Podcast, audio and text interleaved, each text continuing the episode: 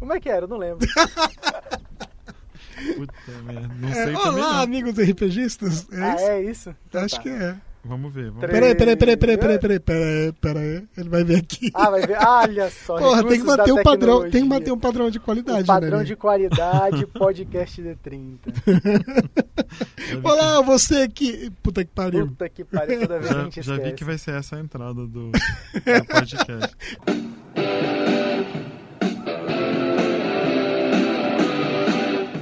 Começa agora o podcast D30, com o melhor do RPG.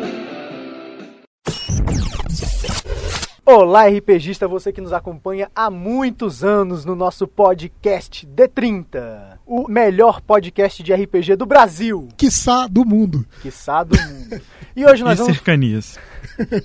E hoje nós vamos falar sobre um tema muito interessante para todos vocês.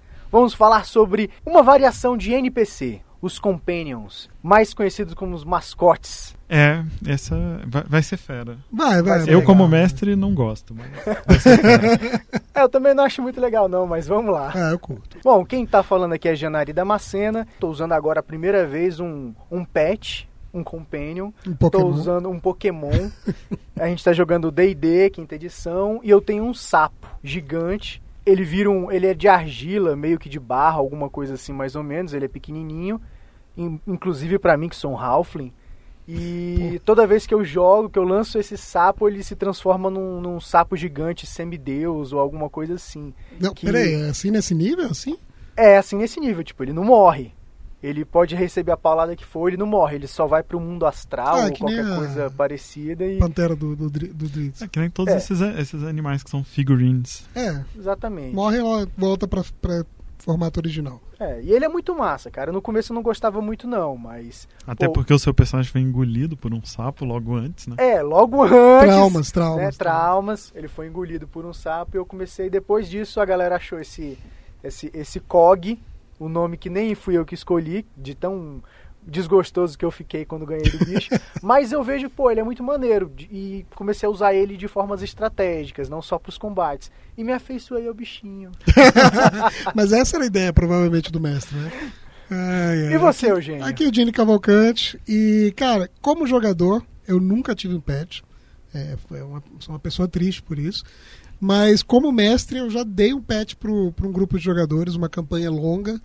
E, assim, eu joguei ele como um NPC, mas com o intuito de ver o que, que eles iam fazer com aquele personagem. Era um Goblin chamado Kubik.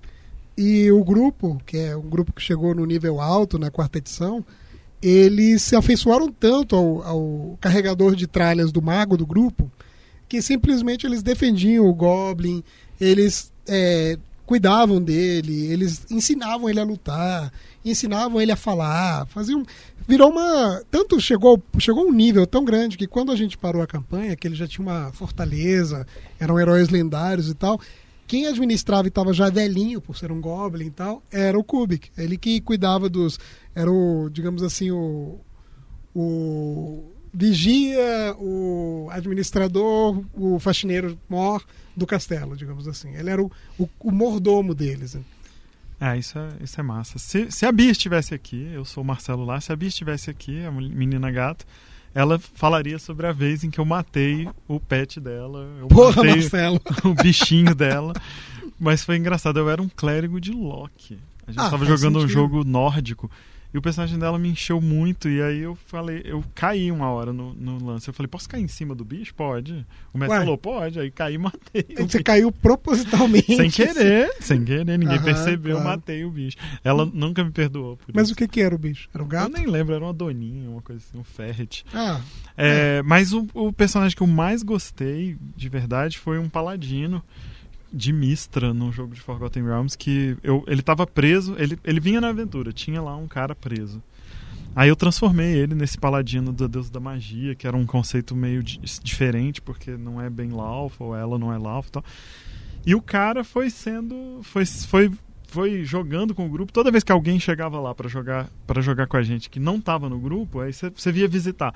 Joga o cara, o Paladino. Ele era dois níveis abaixo. Ele era, o, ele era o pet, o Paladino é, era o é. pet. Ele, ele era um cara muito legal e ele ajudava todo mundo. Ele, ele meio que funcionava como uma voz do mestre, que isso eu acho fera nos compêndios. Ele era a voz, ele era a minha voz. Quando eu, quando eu precisava falar alguma coisa, eu falava como ele. Só que uma amiga nossa deu um nome para ele. Esse, esse jogo tem, sei lá, uns 10 anos. E o nome do paladino é Tyrion. E nessa época ninguém sabia quem, de onde vinha o nome Tyrion. Mas peraí, já existiu. É, já, os livros já existiam. Ela sim. já gostava. Ela é, tirou justamente do livro. Ela tirou exatamente do livro. Falou, nossa, esse personagem, um paladino da deusa da magia, que não pode contar os segredos. O nome dele é Tyrion. E ninguém sabia quem era, viria a se tornar um personagem famoso hoje em dia. Né? Todo nerd gosta dele. Mas olha o detalhe interessante. Nós três demos exemplos de D&D. Isso indica uma preferência, né? E também, e também que isso tem a ver com D&D, né? Isso tem a ver com D&D, mas eu lembrei agora de um, de um, fato interessante. Teve um jogo, um dos jogos que eu mestrei por mais tempo, foi Vampiro, uhum. a Máscara. Segunda edição. E teve o grupo de jogadores, ele... Um, não lembro agora quem foi, quem foi o jogador, criou um carniçal. E, é. cara, era o carniçal, ele já, ele já era, antes de ser um carniçal, ele já era um NPC que acompanhava o grupo, que ajudava a fazer algumas coisas, sem saber que o, a galera era vampiro e tal. E Carniçal ficou tão massa que, assim, muitos anos depois, jogadores da, daquele grupo ainda lembram desse Carniçal. Cara, ele virou, assim, de um, de um NPC meio esquecido para um um cara que levava os vampiros para outro nível de, de, de, jogo, interpretação. Poxa, e, e ninguém, ninguém recompensou o carniçal em, transformando em vampiro, não? Não, no final, nem, acho que eles nem sempre é o que eles querem. Nem é, não, eles não quiseram. mesmo. Eles só, que, é, eles só queriam que o... E, e, tem todo um jogo de, de, de ghouls, né, de carniçais, no, no livro dos ghouls uhum. tem muita coisa, mas a, a, gente joga com o, o tio e o, o, no jogo do tio a gente tinha, tinha esse lance. É, os carniçais eles tinham um papel ativo, sabe? Não era só um, um, um criado. Um criado, assim, tal. E aí ele, ele jogava uma vez, por exemplo, como o Tremer dele lá, o, o, personagem dele, e outras vezes como aquele carniçal que, que era da porrada e tal, que saía para cobrar dívidas. E Praticamente vocês caçar. fizeram as, as mágicas, né? E, e Ars Mágica, eu me lembrei de Ars Mágica na mesma hora, porque em Ars Mágica você faz os seus personagens e você faz os seus compêndios, não sei quem já jogou, mas é assim, são eu magos. Só que os jogar. magos são muito, assim, um mago não consegue fazer outra coisa que não seja pesquisar, fazer magia. É, o cara fica no laboratório, Ele né? é um nerd de laboratório. Então, tem outros personagens. Tem o, o segundo escalão, chama Companions. São personagens tipo é, administradores, pessoas que é, vão e vêm de, é, entre um Covenant e outro para levar notícias. São cavaleiros, pessoas que ou nobres ou padres e tal, são companions, são pessoas que estão ali e tem uma história e tal. E por baixo disso tem os grogs, que, que é o exército, o pequeno exército e tal. Os, a criadagem. E, e, e, eles são. E é muito fera. Você, quando você faz um, um personagem de arte mágica, você faz seu personagem, seus grogs, seus companions. E quando a gente vai jogar, chegamos aqui para jogar hoje, eu, e Janari, eu vou jogar de mago. Eugênio vai, vai pegar o, o meu shield de grog e o companion do Janari vai nessa viagem. Porque não, não precisa sempre ter 10 magos, porque até atrapalha. É difícil sim, sim. você. E é. se alguém apontar uma flecha para um mago e ele não vê, ele morre na hora. No Ars Magic é mortal. Então ah, você precisa eu de gente para proteger. É muito fera, cara. Só que metade do jogo é, é administração, é muito fera. É, é quase Administra... Um você roubou meus cogumelos? De... Você Nossa. roubou meus cogumelos mágicos, foi isso? é o, é o, é o Sim Made, né? É, é. Tipo... Mas, cara, é muito legal.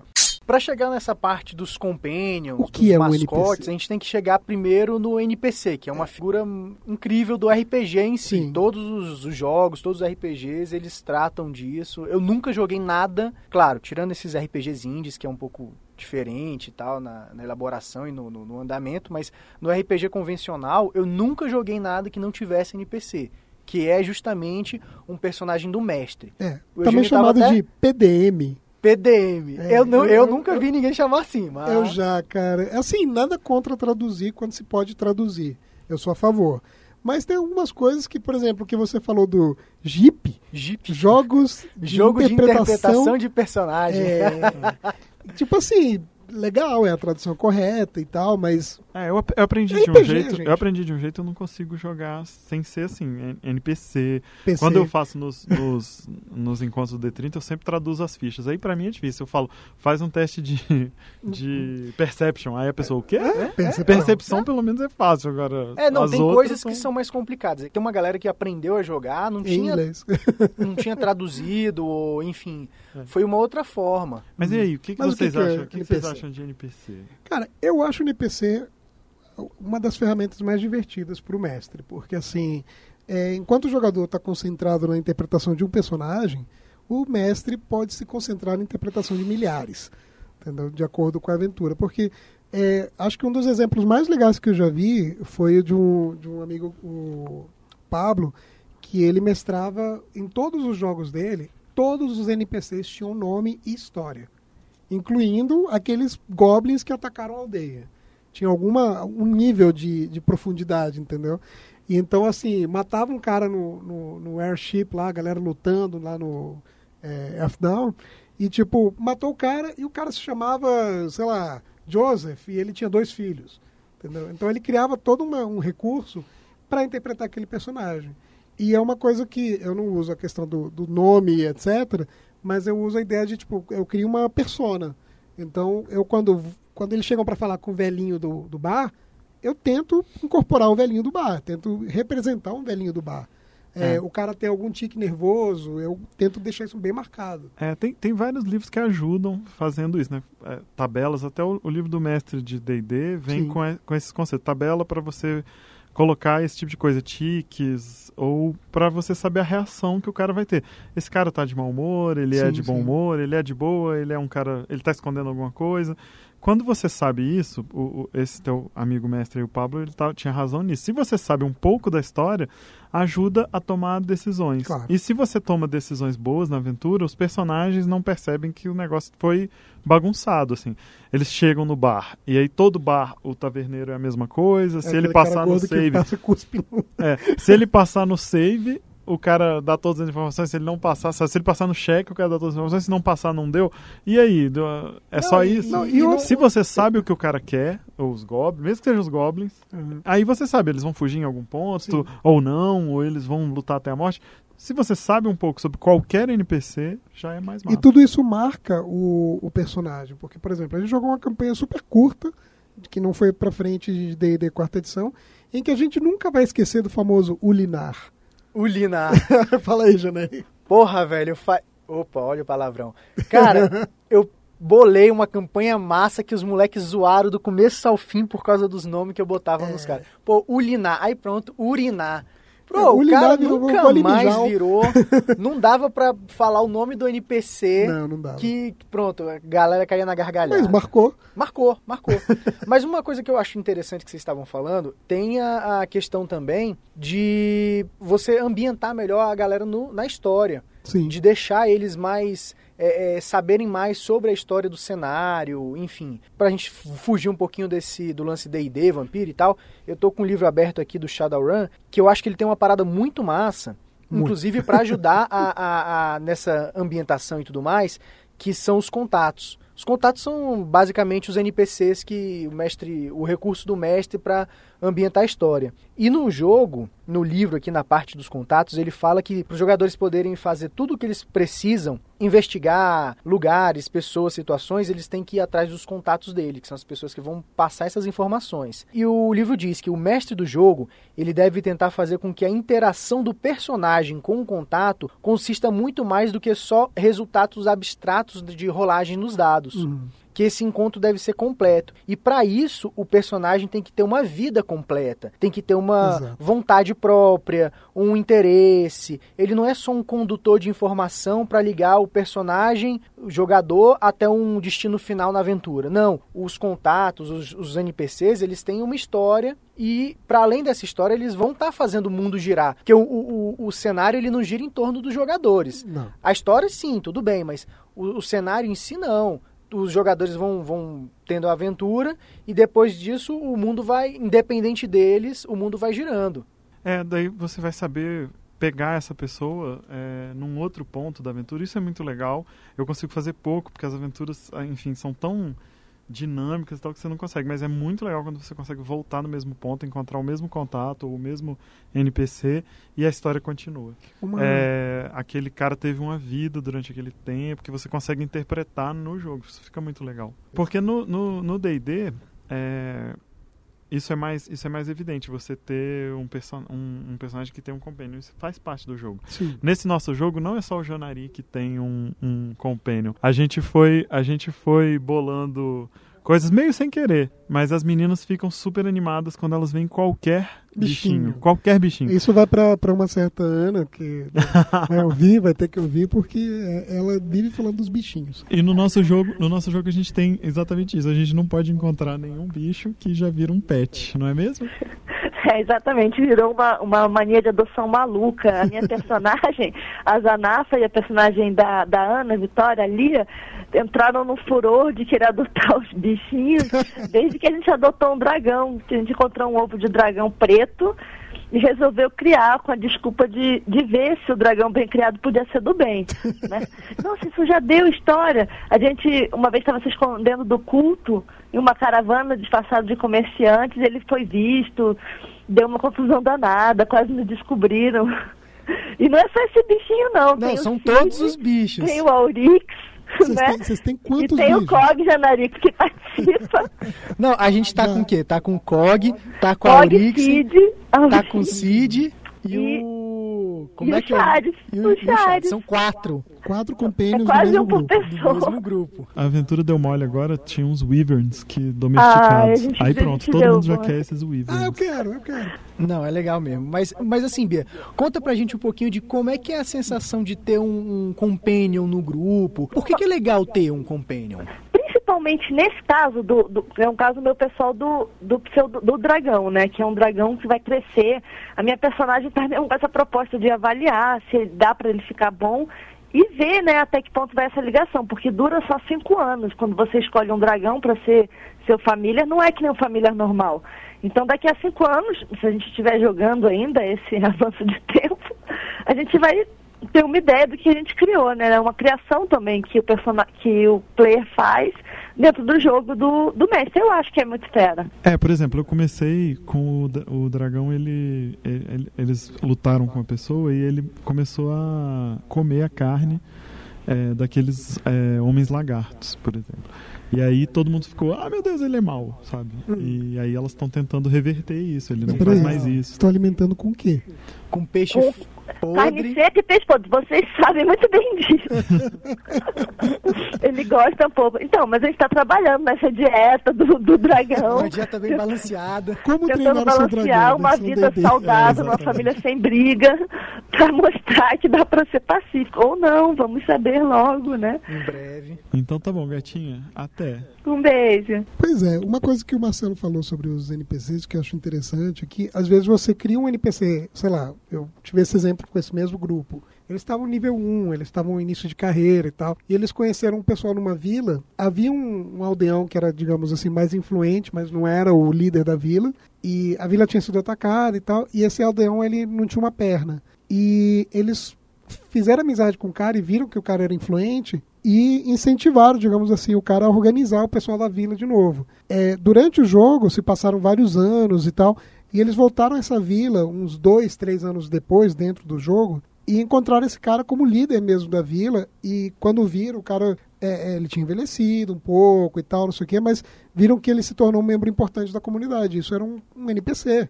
Você passou por um cara da aldeia. Você não, geralmente o jogador não está nem aí.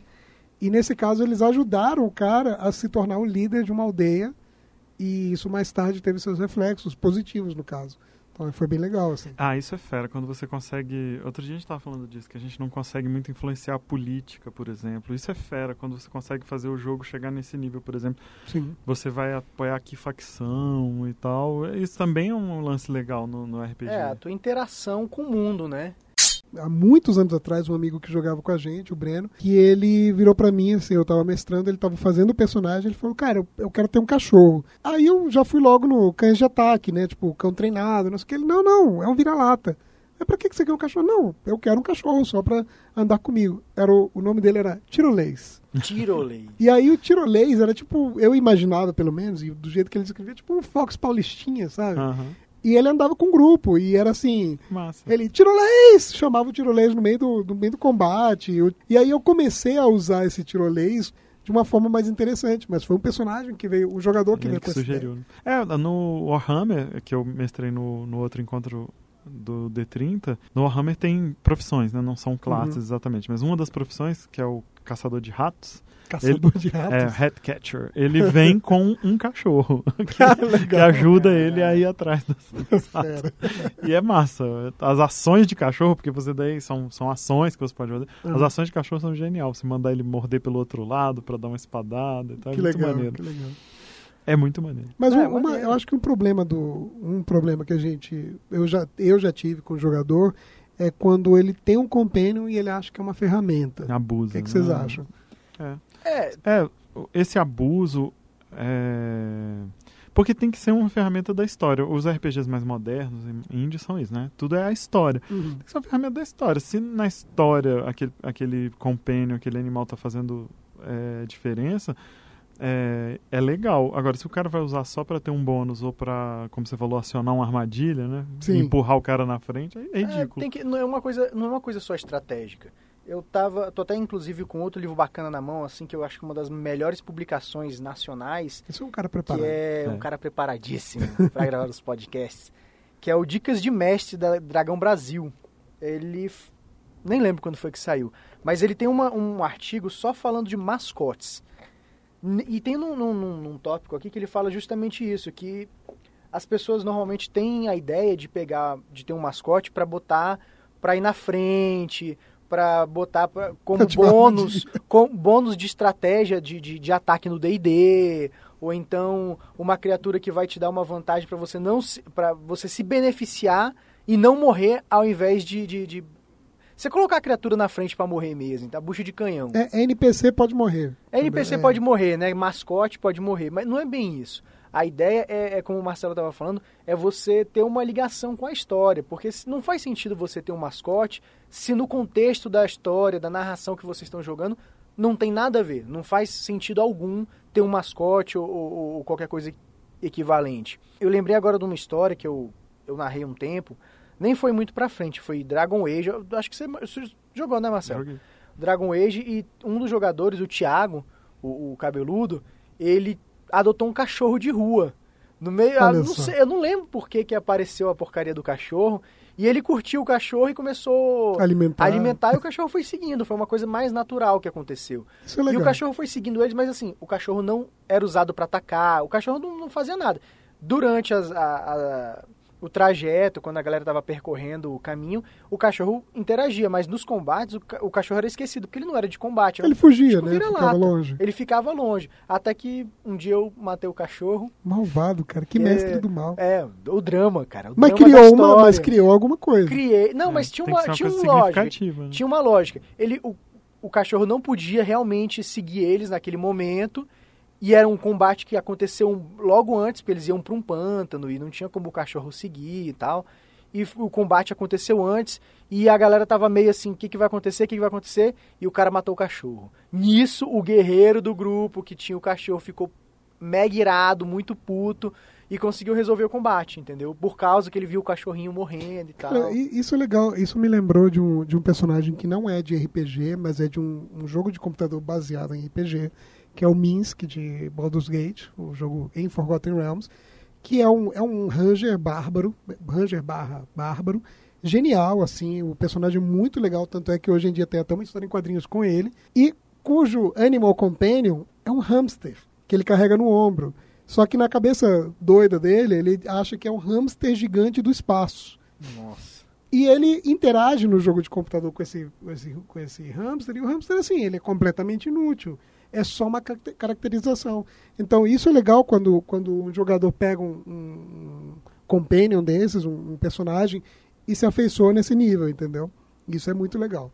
Falando nisso, por que, que a gente fala muito de D&D? O D&D antigo, primeira edição, ele tinha E o AD&D regras- também. O AD&D É. também.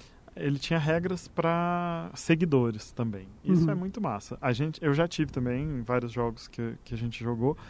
E os seguidores não são tanto assim um NPC é, representativo, mas são seguidores mesmo, muitas pessoas. Sim. Tipo, eu tô com players da primeira edição aqui, da- do AD&D, e é assim, Mais quando um o clérigo preparado. chega no oitavo nível, ele se torna um patriarca da sua religião Porra. e automaticamente atrai é, seguidores se ele estabelecer um prédio para uma capela, uma, uma Uhum. coisa assim, um altar para esses seguidores irem. E o número de seguidores é de 20 a 200. Caraca. Mas o- No o oitavo Mas nível. Vem cá, o Paladino era no sétimo nível, era alguma coisa similar, É, não era? o Paladino, o Ranger o- e o Fighter, eles vão, vão tendo aprendizes, o Aham, Mago também, vão aham. tendo aprendizes, e aí chega até um exército. A Bi jogou com uma cavaleira, era Uhum. uma classe da terceira edição, e ela era uma, a filha de um dos barões da, de uma região lá, e por causa das aventuras e tal, eles receberam, ela recebeu uma fortaleza. E nessa fortaleza, na época, quando a gente foi fazer isso, a gente já estava acho que no décimo, décimo primeiro nível, a fortaleza foi ocupada pelos seguidores dela, que eram 300 soldados. Nossa, era um pequeno exército. Porque assim que ela Pequeno como né? era a regra antiga de D&D, assim que você faz um stronghold, assim que você faz uma fortaleza, você pode chega, né? atrair. Não é que a galera chega, ela começou a recrutar pessoas, ela era de um grupo famoso do exército, eles lutaram numa guerra. Então quando ela foi pra lá, ela chamou aqueles soldados que tinham lutado ali. Tem uma Eles base. foram. Aí ela tinha mais ou menos 300 soldados, dos quais 50 eram leais e morreriam por ela. Isso era muito fera. Nossa, fantástico. Era, era muito fera. E a, a gente tinha desenhos da fortaleza, quem ocupava o quê, Nossa. como que ficava, onde Cara, é que é era tudo. Muito legal massa. isso.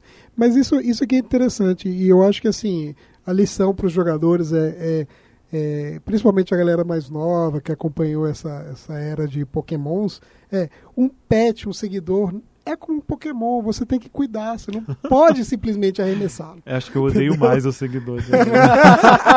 Não, o meu problema é que às vezes a gente esquece eles. No nosso jogo de Midnight, que o Janaria Mestre eu tô jogando, eu esqueço, eu tenho um corvo. E a- na última aventura ele não fez nada. A miniatura até ficou lá parada enquanto a gente Pra batia. que a miniatura tem- se você nem lembra dele? Tem- né? é porque tem horas que a gente ah, realmente esquece, que tem, tem uns momentos Tinha em que ser mais significativo. Se for significativo, é fera ter esses Uhum, personagens. claro. NPC. O mestre ficar criando também um monte de nome pra depois você esquecer aquelas pessoas. Ou criar todo um background daquele bar. Você só vai lá uma vez. Tem que ser um bar, então, que você volte sempre. Sim, sim. No É. nosso jogo de Lankmar tinha isso. A primeira aventura eles conheceram o dono do bar.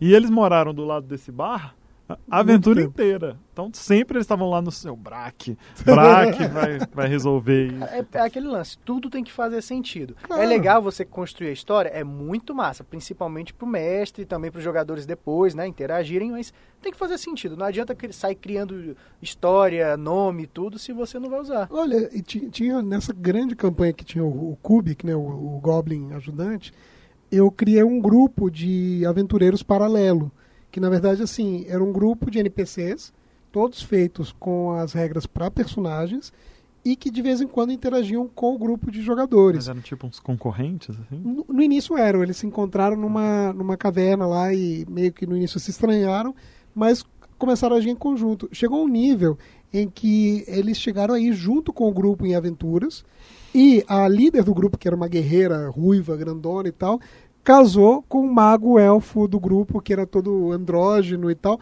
Eles se casaram e isso gerou história para a segunda campanha. Em que tinha um meio elfo clérigo que vinha do futuro e por aí vai, entendeu? Então, Ah, isso é- tudo essa- por um NPC, Essa entendeu? aventura aí. Né? Me lembrou uma aventura que eu joguei com o Rafael muitos anos atrás, o Rafael Tomás do Aham. D30, em que eu era um clérigo completamente virtuoso e por algum motivo ele disse que ele ela Você botou tá- na cabeça dele que tinha que desvirtuar. Peraí, você tá repetindo a história, não? Não, acho que pra eu, gente eu contei pra eu, Ah, não tava, desculpa não aí, tava, você vai ter que tá. editar. Eu vou ter que editar. Pô, obrigado, Eugênia. Foi mal, foi mal. O cara virtuoso que de repente é, se deu mal porque o mestre, por algum motivo do jogo, foi, foi coerente, claro, com o jogo, achou que o, o- o clérigo não precisava ser tão virtuoso assim. Então ele acabou, né? Desvirginado. Ele, ele- ele- ele colocou a Numa tentação. taverna. Ele colocou a numa tentação em, taverna. forma, tentação em forma de NPC, né? É, a É. tentação em forma Tem, de NPC. tem o, o- a, gente, a gente não falou disso antes, mas tem a, o Pathfinder tem um livro, que eu não sei se já foi editado como Pathfinder ou se é de antes, da, da Paizo antes, mas que chama Rivais, que é exatamente grupos Ah, de legal. É, paralelos assim, para você usar contra os seus. Não contra, tipo, inimigos, mas, Mas contra Concorrentes. né? concorrentes. Ah, você não aceitou essa, essa missão? Ah, isso é legal. É, pra vai caramba. outra pessoa. A gente até usou gente no nosso um. grupo que Um grupo que rival, inclusive, né? eles queriam eles queriam fazer é, eles prometeram que fariam um negócio e a nobre lá começou a cobrar e aí vai ser agora vai ser agora não vai poder a gente está fazendo outra coisa Como a gente aí, não fez, ela eles tiveram a outro. notícia de que outras pessoas foram contratadas Mas isso é legal. O mundo não para por causa do grupo. É. Sim. Entendeu? Então isso é o bacana de você usar esses NPCs com características marcantes também. Porque uma hora eles vão lembrar disso, né? E eu já contei assim, essa história uma vez, mas vale contar de novo, que eu tenho um, mestre amigo meu, Tomás, que ele, ele odeia dar nome pros personagens. Então quando você pergunta o nome pro cara, ele fala Alan A, Alan B e tal. E aí quando a gente chegou no templo, a gente tinha que falar com um cara lá e tal. Aí ele falou, como é que é o nome desse cara? Fódios, é o nome dele. E aí quando a gente teve que falar com o chefe do Fódios, era o Picas Grossius. Nossa, Acabou. beleza.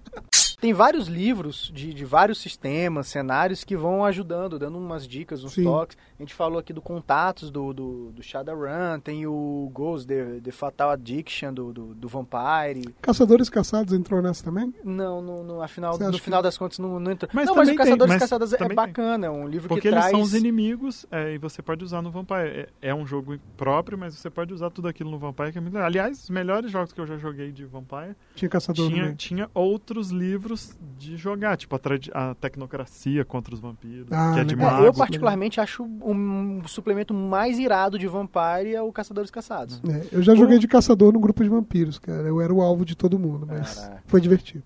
É, tem o D&D tem um que chama Inimigos e Aliados, que é exatamente esse tipo de coisa, assim, tipo é, um mago que você quer contratar, Uhum. sabe? É, ou um guerreiro que você vai enfrentar. É bem legal, porque tem um backgroundzinho de cada um. Pra mostrar como que você faz um personagem. Sim. Você, é legal quando você vai fazer alguma coisa assim, você tem que conseguir informação de um cara que mora na floresta. Então faz esse personagem, não a ficha dele, mas a história dele. Quem é esse Sim, cara? Quem é esse cara? Que, que motiva esse cara? Porque quando os personagens Por chegarem lá... você? É, quando os personagens chega- chegarem lá, eles vão ter mil ideias. Se na hora você tentar, claro que pode ser uma coisa boa. Mas se você já sabe como esse cara pensa, é isso que eu acho que é o mais legal no NPC. Vai dar uma história melhor. Agora, uma coisa que me passou pela cabeça, inclusive com a conversa com a menina gato, é que assim, é, existe também a chance de você colocou um, um companion disponível numa aventura, é possível que em outra campanha o jogador, o primeiro bicho parecido que ele veja, ele queira transformar em companion. Isso aconteceu esses dias quando estava mestrando D&D e aí uma jogadora do- desse antigo grupo, ela viu um kobold no meio da história, a gente estava jogando, tinha um kobold que eles capturaram para interrogar, e ela viu que o kobold não era maligno, entre aspas, e ela já queria adotar o kobold. Eu falei, cara, não é o Kubik, não, é Não o é. Goblin bonzinho. É, tem isso também. É a memória afetiva do Exato, jogador. Aí exato. é uma coisa mais off-game mesmo sim. e tal. Mas eu acho que é isso, pessoal. Vocês aí têm uma coisa a acrescentar e pá? Não, acho que. Não, Por só, hoje- só uma hoje é coisa, só. só uma coisa. É, o filme não é tão, não é lá essas coisas, mas se puderem, assistam aquele D&D 2, o segundo filme D&D, tem uma cena excelente com Companions, é a melhor cena do filme. Não vou contar agora, depois Ah, eu conto pra vocês em off. Mas você tem que falar pelo menos quando acontece. Quando acontece. Acontece quando eles estão entrando na dungeon mesmo do, do filme, né? E a maga do grupo, a maga elfa do grupo, ela tem uma dessas figurines, né? Que é uma pomba de cerâmica. Ela vira uma pomba de verdade. E ela faz o comentário, vou ter que contar a história, né? Ela faz o, o comentário assim: não, essa é Una, ela é minha companheira desde a minha infância. Isso é uma elfa falando. Aí ela é- é- joga a pomba para procurar o caminho, né? Porque tem eles não sabem se tem armadilha. E o que acontece é hilário, então vale a pena, pelo menos essa cena, procurar É. na internet Mas ou eu até ver o filme. cara, exemplo Eu não lembro, mal. não, mas ela é deve morrer. É, ruim, mas assim, é um exemplo claro do que, a- do que o jogador típico faz, É, entendeu? co- os É filmes genial, é de D&D, genial. os filmes de D&D mostrando como não deve ser o D&D. Exatamente. É isso, pessoal. Obrigado e até a próxima.